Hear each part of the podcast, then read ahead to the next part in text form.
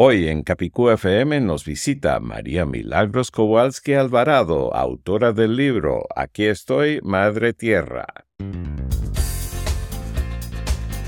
Gracias por sintonizar Capicúa FM. Gracias por sintonizar Capicúa FM. No importa que digas gracias. O gracias. No importa que digas sintonizar. O sintonizar. Zapatos. O zapatos. Efervescente. O efervescente. Es tu idioma. Es mi idioma. Es, nuestro, idioma.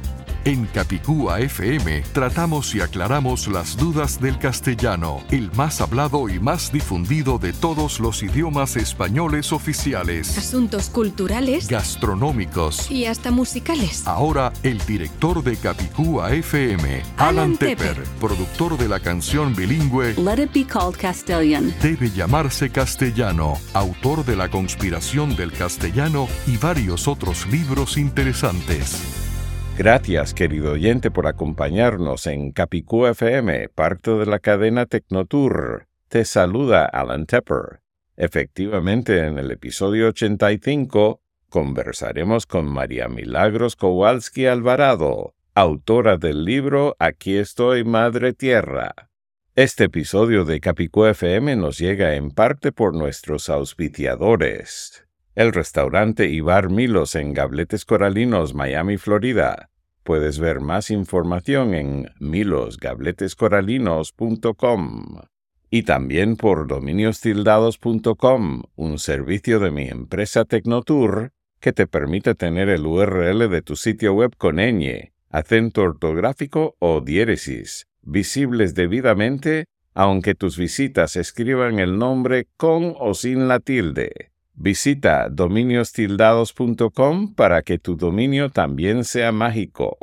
Ahora, después de una breve identificación de la emisora, con la voz de nuestra amiga, la destacada locutora, lingüista y cantante española Mariesno, nos acompañará María Milagros Kowalski Alvarado, autora del libro Aquí estoy, Madre Tierra. Sonríe, querido oyente. Estás escuchando Capicúa FM en tu Android, iPhone o capicuafm.com. Continuamos con Capicú FM, soy Alan Tepper y nos acompaña María Milagros, venezolana radicada en los Estados Unidos y autora del libro Aquí estoy, Madre Tierra. Pájaros que vuelan.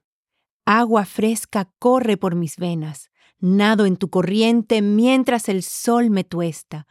Pájaros que vuelan regalan libertad a los sueños para hacerlos realidad. Báilame en el agua, en la montaña, en la tierra y en el fuego. Tu sol se enciende, es mi deseo, y alegre estoy cuando veo que nadas en mi corriente de agua fresca, que corre por tus venas mientras el sol te tuesta. Cabalga, princesa de crines desordenadas, corre, salvaje amazona, da tus giros de destellos y posa tus pies por fin en mi tierra, que tu corazón guardaré tibio en mis manos, criatura sagrada bien amada. Pájaros que vuelan regalan libertad a los sueños para hacerlos realidad. Báilame en el agua, en la montaña, en la tierra y en el fuego. Bienvenida de nuevo, María Milagros. Cuéntanos a qué te dedicas. Gracias, Alan, por invitarme a tu maravilloso programa. Estoy feliz de estar aquí. Me dedico a ayudar a las mujeres a conseguir y a manifestar sus sueños. Esos sueños que a veces ni siquiera nos recordamos que teníamos esos sueños. Las mujeres estamos en un momento histórico en donde estamos siendo llamadas a atrevernos a ser, a soñar y a manifestar esos sueños. Qué bueno. Y tengo entendido por haber visto tu libro que eres mujer medicina. ¿Cómo llegaste a convertirte en mujer medicina? Bueno, mujer medicina es una mujer puente, es una mujer que conecta la tierra y el cielo para ser mensajera, para um, ayudar y apoyar en este caso a las mujeres a retornar a su esencia. Sabes que una mujer medicina es una mujer que ha, cultivado una conexión con los elementos, con el fuego, con el agua, con la tierra, con el viento. Es una mujer que se ha atrevido a mirar aquello que le ha dolido, ver sus heridas y las ha sanado y se ha atrevido a hacer, se ha atrevido a aprender y a crecer. Muy bien, te voy a hacer dos preguntas sobre el título de tu libro. La primera pregunta es la, de la primera parte del título donde dice, Aquí estoy, Madre Tierra. ¿Qué significa para ti, Madre Tierra?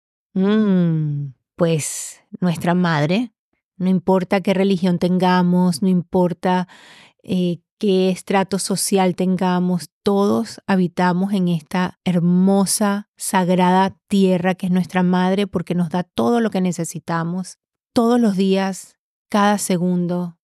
Ella es la representación de también la Madre Divina. Ella es la manifestación del sueño del Creador.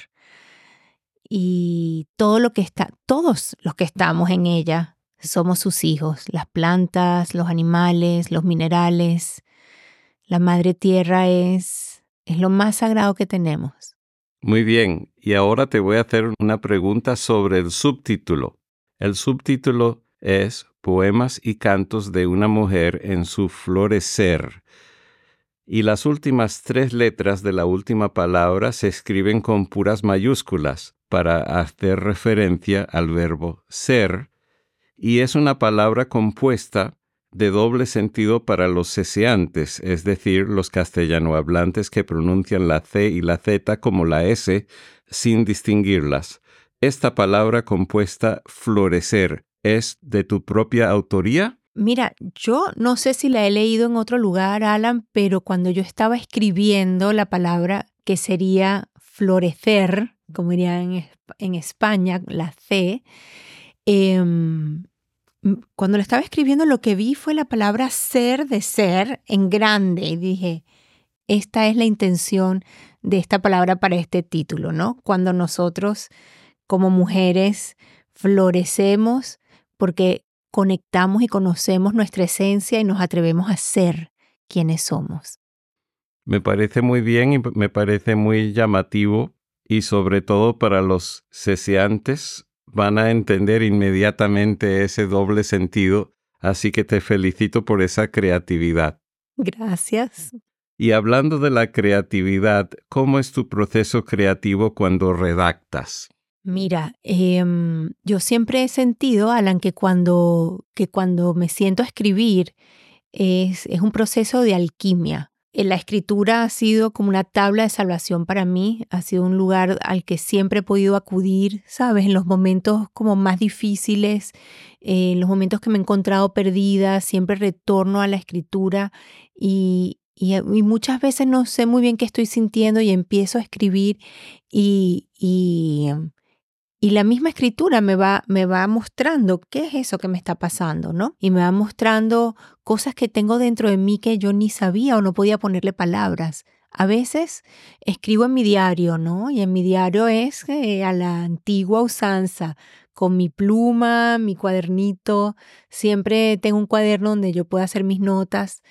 A veces llega la inspiración, por ejemplo, sobre todo con los cantos, cuando estoy en una sesión de sanación, una mujer medicina, no lo dije, pero una mujer medicina, en mi caso, doy sesiones a las mujeres, eh, donde doy sesiones de sanación energética, ¿verdad? Y masajes también, trabajo el cuerpo, la mente, el espíritu, y muchas veces en ese lugar de conexión, que somos puente uniendo cielo-tierra, llega como inspiración cantos. Entonces me, llegan no necesariamente sentándome a escribir, sino más desde una improvisación, como si me lo susurraran así al oído, ¿no?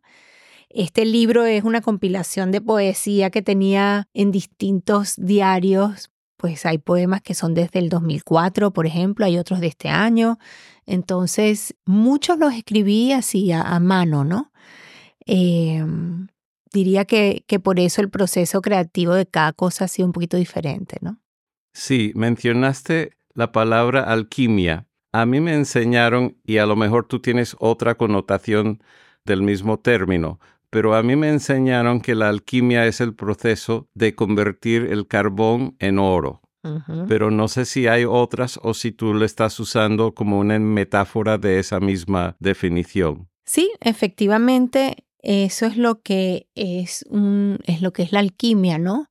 pero en este mundo mm, espiritual, cuando nos referimos a la alquimia, estamos hablando de sacar ese brillo, de, de, sacar ese oro que viene después de un proceso de transformación donde hay presión, eh, hay, este, hay lágrimas, hay hay alegrías, hay veces que te pierdes y todo ese proceso de ir hacia adentro, esa búsqueda, pues es el proceso de alquimia, ¿no? Donde haces eh, un tejido con tus emociones. Aquí en el libro precisamente puse eh, a, la, apertura de una, un área de los poemas que lo llamé alquimia y cité a William Shakespeare. Él dice, él decía, eres un alquimista, haz oro de ti mismo. Qué bueno. Entonces sí está conectado con esa definición de la palabra alquimia. ¿Cómo ves el futuro de la mujer en el planeta Tierra o en el universo? El futuro de la mujer. Yo pienso que todas las mujeres, Alan, mm, siento que estos últimos años la transformación que hemos vivido las mujeres ha sido impresionante.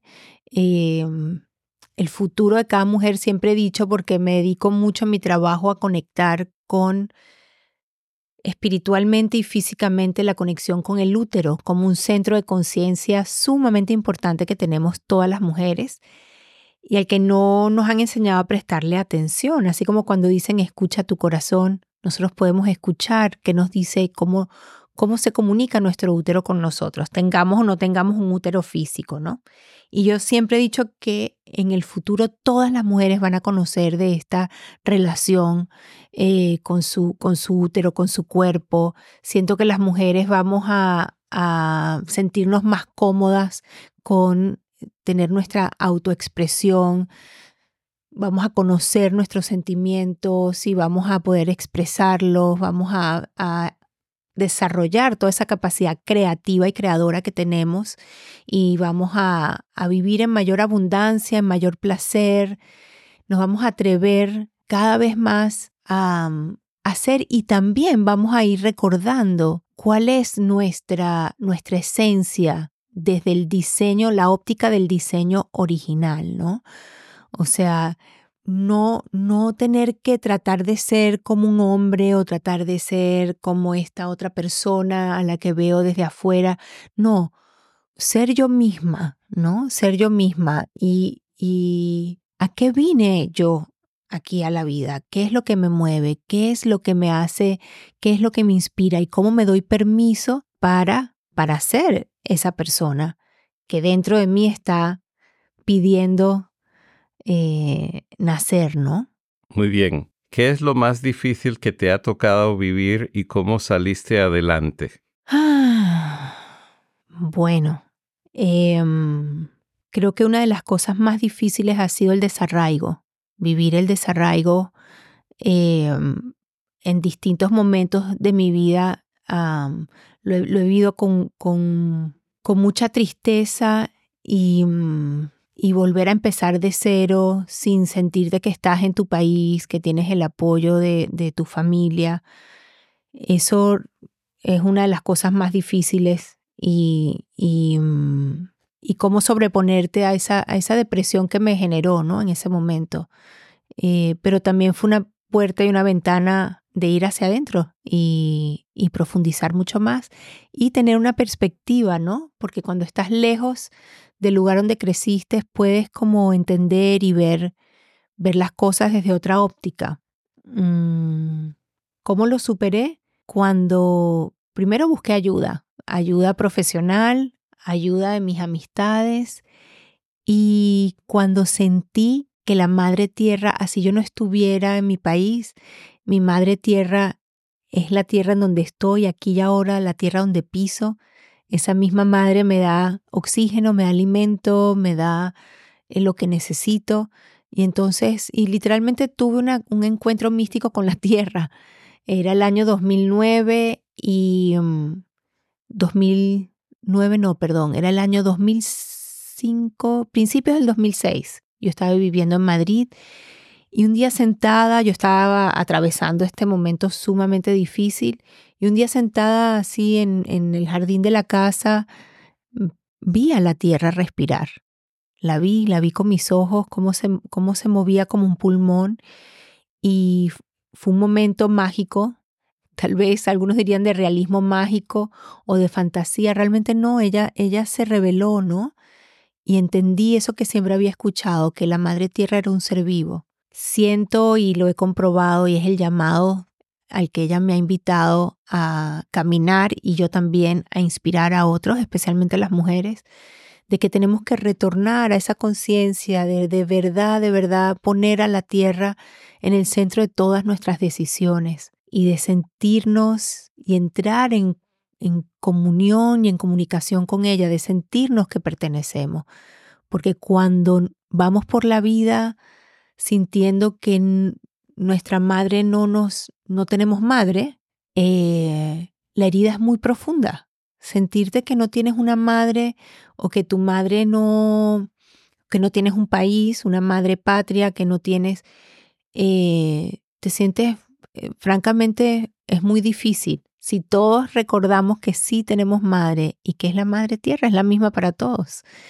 Vamos no solamente a estar mejores, pero vamos a vivir más felices, vamos a celebrar sus cambios, sus ciclos, vamos a celebrar el sembrar la semilla, vamos a comer y disfrutar de un vino y, vamos a saber que nos los dio la Madre Tierra y la vamos a celebrar y ella siempre nos está escuchando, siempre, siempre eh, está recibiendo lo que nosotros le estamos dando, así nos seamos conscientes.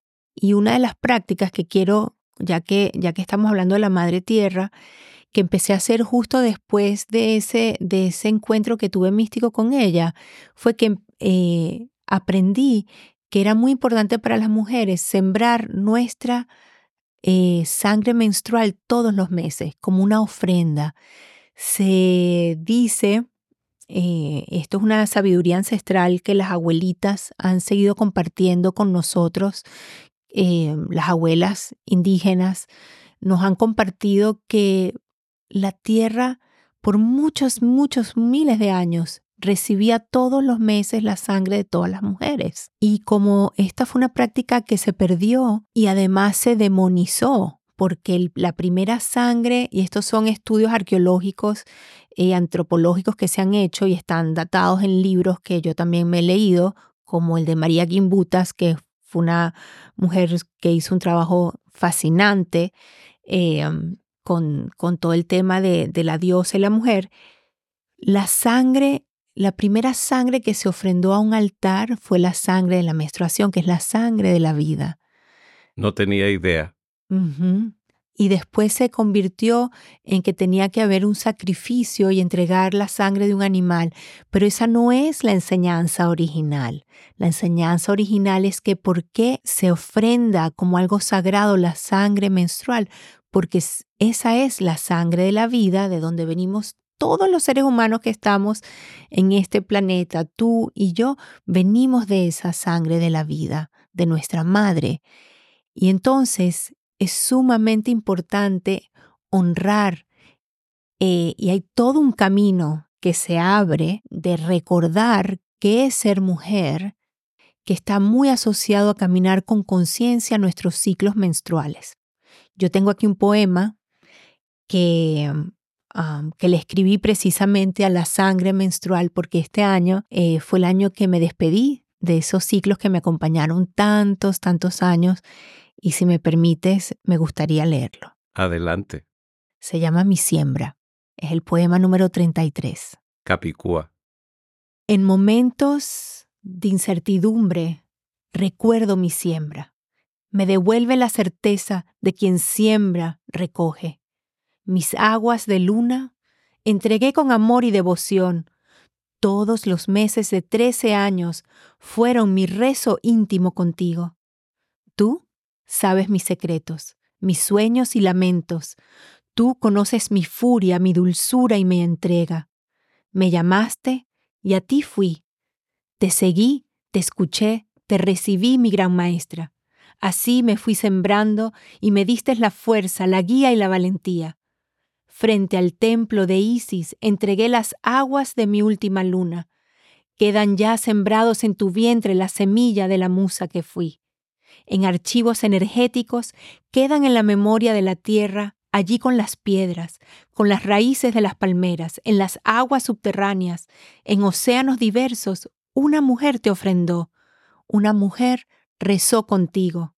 Oh bella Madre Tierra, una mujer recordó la instrucción olvidada para las mujeres que por años han caminado desarraigadas, y sin saberlo me estaba preparando para este gran cambio, un eclipse de mis aguas internas, un nuevo territorio.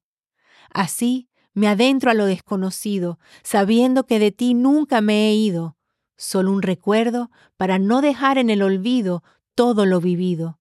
Semillas que siembras brotan seguro de quien reza con el corazón puro. Bellas palabras. ¿Qué es lo que más te gusta de tu trabajo?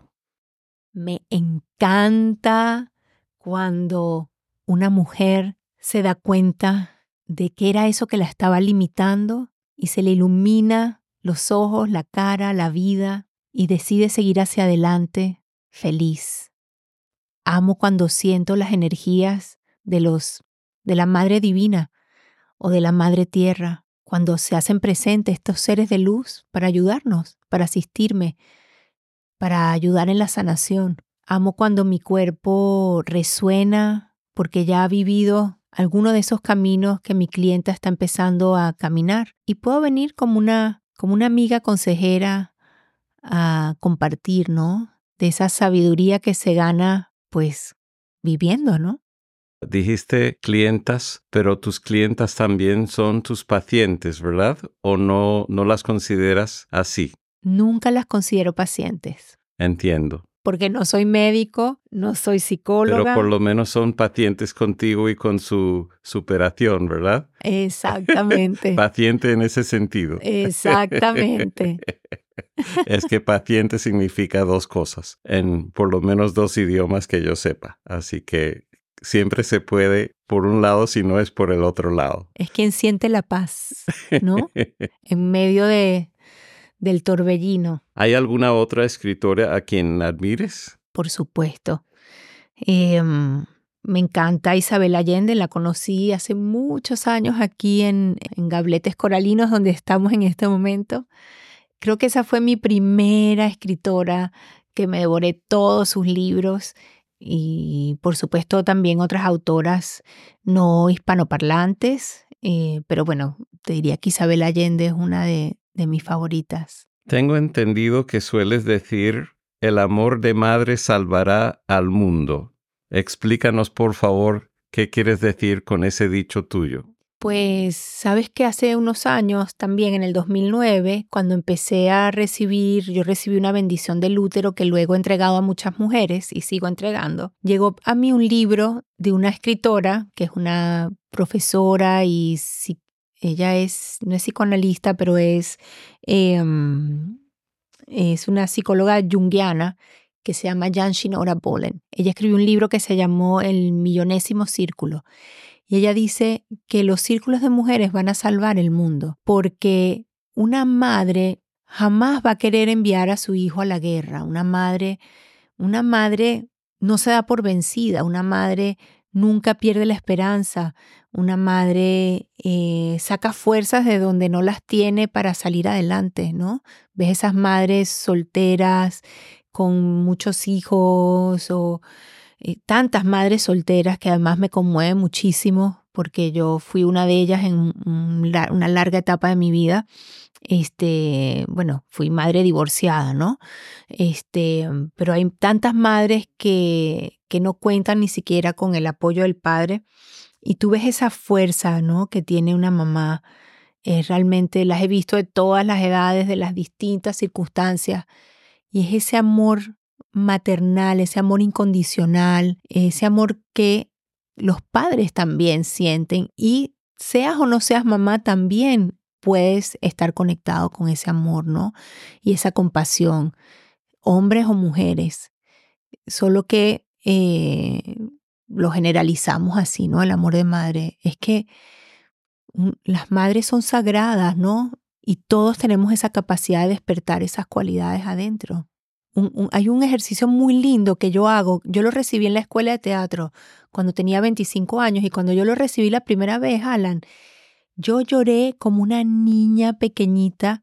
El, profesor nos hizo hacer un trabajo en parejas y el trabajo era que tú te dejaras sostener como un bebé en los brazos de la persona que estaba, con la que estabas trabajando. Y luego cambiábamos, tú eras quien sostenía. Entonces yo en ese momento tuve la oportunidad de ser como una bebé chiquitita, siendo sostenida, y luego yo pude ser esa madre que sostenía a otro, ¿no? Y, ver cómo esa persona lo que también procesó y es a lo que yo lo hago cuando veo, siento necesario que una persona no tiene grabada en su memoria celular esos códigos de amor maternal, por la razón que sea. Y es sumamente conmovedor. Yo siento que si todas esas personas que están creando la guerra tuvieran la oportunidad de ser abrazados de esa manera, estoy segurísima que sus vidas cambiarían. Cuéntanos, ¿qué es el chamanismo? ¿Lo pronuncié bien? Lo pronunciaste muy bien, con CH. Sí. El chamanismo. Que antes era una letra, pero ahora es solo un sonido. Exacto, de chévere, como chévere. Sí. El chamanismo es lo es la manera de relacionarnos con todo lo que nos rodea y predece a todas las religiones. O sea, no era, es la forma original en donde hombres y mujeres empezaron a entender que todo está relacionado que todo, que nosotros somos parte de un todo y que ese todo es parte de nosotros. Em, en ese llamado de la tierra yo buscaba por todos lados, ¿dónde está mi tribu? Yo practicaba, pues soy católica, practicaba también un momento dado yoga, meditación, pero no encontraba como esas personas que también hubiesen visto la tierra respirar o lo hubiesen sentido. Y yo sabía que estaban por ahí. Yo sabía porque era algo muy fuerte que yo estaba sintiendo. Y así fue que llegué al chamanismo. Eh, llegué aquí a Miami en el 2011 y en el 2012 ya estaba conociendo a mujeres y hombres medicina de Perú, con quien estudié por muchos años, eh, chamanismo de los Andes, eh, gente de Ecuador, de México, de Estados Unidos, nativos americanos, y ha sido un camino muy lindo y que me ha enriquecido muchísimo, ¿no? Como persona y en mi trabajo, por supuesto. Me alegro mucho. ¿Cómo es la vida para una mujer después de criar a sus hijos y va en su vida después de los 50? Esa es muy buena pregunta.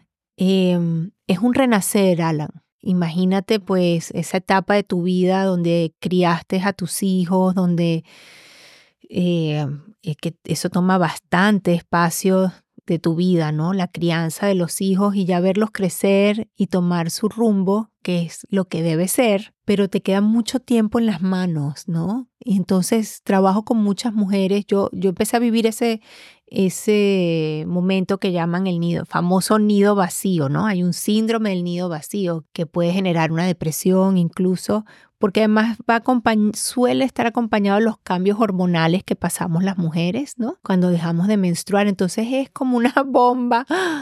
Y yo siempre digo que, que ese momento es un momento de, reinventarte, obviamente, ¿no? Es un, si, si ves la oportunidad y, y, y decides salir como del lamento, de la tristeza, que también te puedes dar tu espacio para procesarlo y tener tus duelos. Es un duelo, pero también es una oportunidad nueva, ¿no? De, de replantearte algo que querías hacer, que, que puedes, cómo te maternas a ti misma, porque ¿qué pasa? Que muchas mujeres en ese espacio de trabajo, hijos, todo ese espacio de la crianza, eh, muchas veces nos olvidamos de maternarnos a nosotras mismas. Entonces, en este espacio, cuando los hijos ya se van, cumple 50, o más, hay que aprovechar esa ventanita porque después felizmente vendrán nietos, posiblemente, y te tocará de repente apoyar a tus hijos en esa etapa. Entonces esta, esta etapa es muy rica. Yo digo que nos agarre creando, porque si creamos vida y la cuidamos, pues ahora qué vamos a crear y qué vamos a cuidar.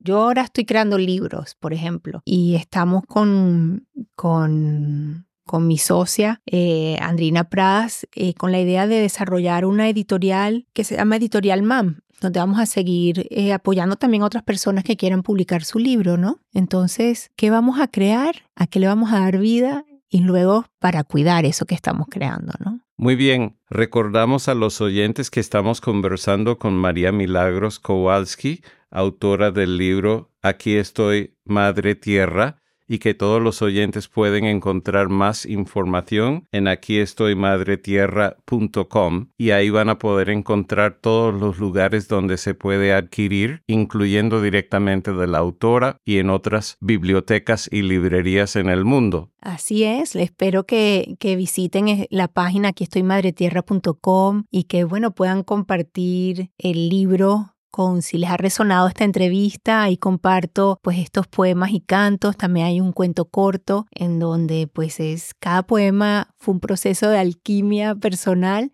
Algo que no mencioné de la vida de las mujeres a los 50, Alan, es que pues somos más sabias.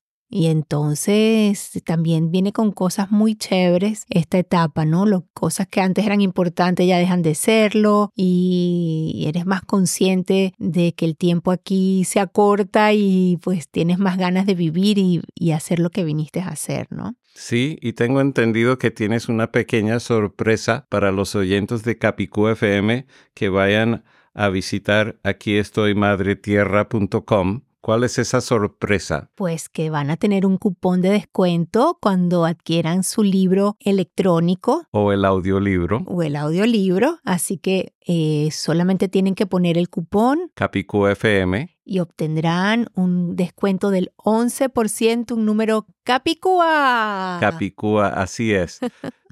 María Milagros, ¿tienes algo que quisieras agregar antes de despedirnos en el día de hoy en Capicú FM? Claro que sí, me gustaría dejarles un cantito, un canto medicina, es un canto dulce, es un canto que, bueno, que, que les quiero regalar aquí así a capela. Adelante.